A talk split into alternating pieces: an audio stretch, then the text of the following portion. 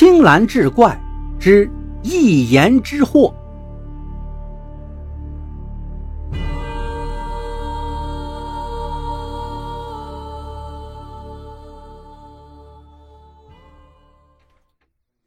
书接上文，三天之后，朱四珍又带人上山查看铜壶。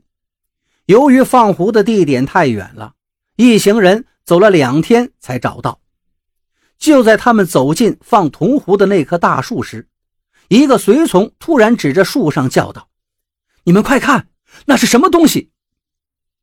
朱四珍抬头一看，只见一条黑影从铜壶旁边跃开。滋滋怪叫着窜进了密林深处，但就是那一刹那，朱四珍还是看清楚了，那条黑影竟是一只猴子。朱四珍命人取下铜壶一看，里面的桂花酒只剩半壶了，另外半壶看来是被猴子给偷喝了。朱四珍赶紧回去，用这半壶酒做药引子。做出玲珑养心丸之后，他拈起一颗放进嘴里一尝，不禁激动的几乎要跳起来。这才是真正的玲珑养心丸呐！朱四珍如此激动，莫非制作药丸的关键就是让猴子偷喝掉半壶酒吗？朱四珍找到当地山民一打听，原来呀。鹿城外的深山中，生活着一种鼻子上长有白毛的猕猴。这白鼻猕猴非常有灵性，喜欢喝灵芝叶上的露珠，常常把这些露珠噙在自己嘴里的素袋中。所谓的素袋，就是夹囊。邱家那把铜壶形状是上粗下细，白鼻猕猴偷喝酒的时候，只能喝到上半壶里的酒。却喝不到下半壶里的酒，壶身又非常沉重，猕猴搬不倒。猴子们一着急，就把脑袋伸进壶里，伸舌头舔酒喝。而此时呢，猴子是脑袋冲下，张嘴伸舌，夹囊里藏的灵芝露珠和唾液就流进了剩下的半壶酒中。灵芝的露珠珍贵无比。这猕猴又食百花百草，唾液之中自然有一股灵气，这两样东西才是制作玲珑养心丸真正的药引子。知道了谜底，朱四珍却又高兴不起来了，因为他随后几十次上山，再也找不到那种白鼻猕猴了。询问当地的山民之后，他却瞠目结舌了。于是又住了几天，朱四珍就返回京城，把事情一五一十的禀告给了嘉庆。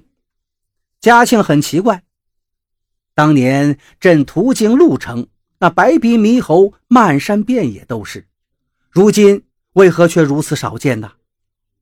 朱四珍吭吭哧哧半天，突然扑通跪倒，接连叩头道：“万岁！”其实白鼻猕猴不见踪迹，邱大富制不出正宗药丸，还有陆城从繁华变得衰败不堪，全都是因为……因为……嘉庆见他吞吞吐吐，就催道：“都是因为什么？快说呀！”朱四珍把心一横，大着胆子说道：“全都是因为皇上您的一句话呀！”什么？朕的一句话，朱四珍这回是豁出去了。他告诉嘉庆，当年嘉庆在潞城尝了玲珑养心丸，龙心大悦，就大宴百官。席上有个官员偶然说道：“潞城有种白鼻猕猴，颇有灵性。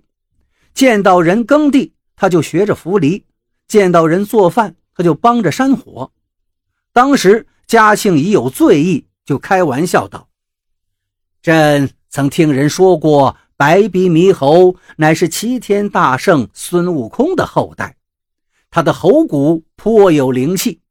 若把此猴之骨挂在室内，能驱凶避邪呀。”嘉庆当时只不过是一句玩笑话，没想到这些官员可就认了真了。第二天就派人上山捉了一大群猴子，杀死之后剥皮剔骨，用猴骨做了几十串佛珠，献给了嘉庆。嘉庆一见呢，心里暗自好笑，也没在意。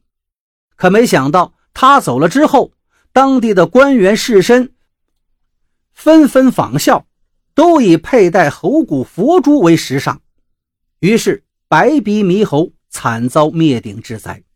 一只只皆被屠戮，仅剩的十余只也都逃进了深山密林。没了白鼻猕猴，那玲珑养心丸就没了正宗的药引子，邱家也就制作不出正宗的药丸。那年一场瘟疫袭来，缺了药引子的药丸根本无法抵挡肆虐的疫情，一时间满城百姓病死大半，能跑的。也都逃难去了外地，走不动的只能在家等死。一个富饶的鱼米之乡，眨眼间屋倒墙颓，民生凋敝。听到这儿，嘉庆发呆了。他万没想到，自己一句玩笑，竟然毁了一方风水宝地，废了一味神奇的药丸，还差点害了自己丧命。可是这一切都该怪谁呢？第二天上朝，嘉庆让人找出当初鹿城官员进贡的几十串猴骨佛珠，当众焚毁。他脸色凝重地对百官道：“为官之人，说话做事都要斟酌再三，切不可妄言。”